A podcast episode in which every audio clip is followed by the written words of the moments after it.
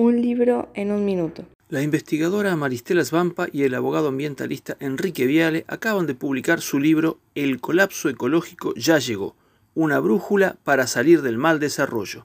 Lo editó Siglo XXI, tiene 294 páginas y está dividido en siete capítulos.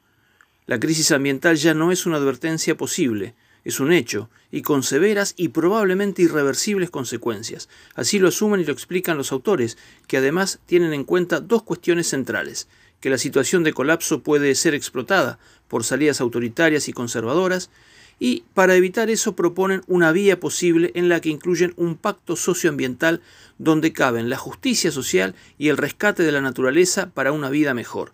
El libro hace historia sobre el fracaso de las sucesivas conferencias de las Naciones Unidas y subraya el corsé en que nos metió el capitalismo con los agronegocios, la minería a cielo abierto y la falsa economía verde. No es un libro polémico, sino un texto alfabetizador en materia de conflictos medioambientales.